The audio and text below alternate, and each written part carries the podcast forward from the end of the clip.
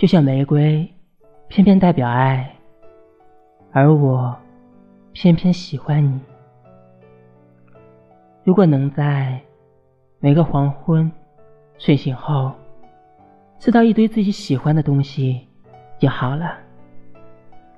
看着逐渐被黑暗统治的世界，咬下一口炸鸡，喝一口啤酒，胃被塞得满满的，哪里会感到孤独？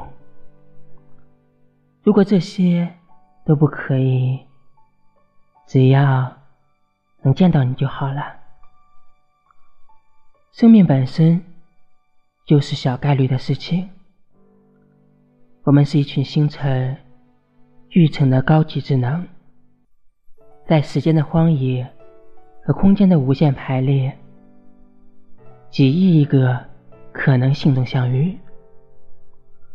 这种荒谬，就像瀑布的水逆流而上，就像鱼罐头春吻猫咪，就像八月有八十天，就像玫瑰偏偏代表爱。而我，偏偏喜欢你。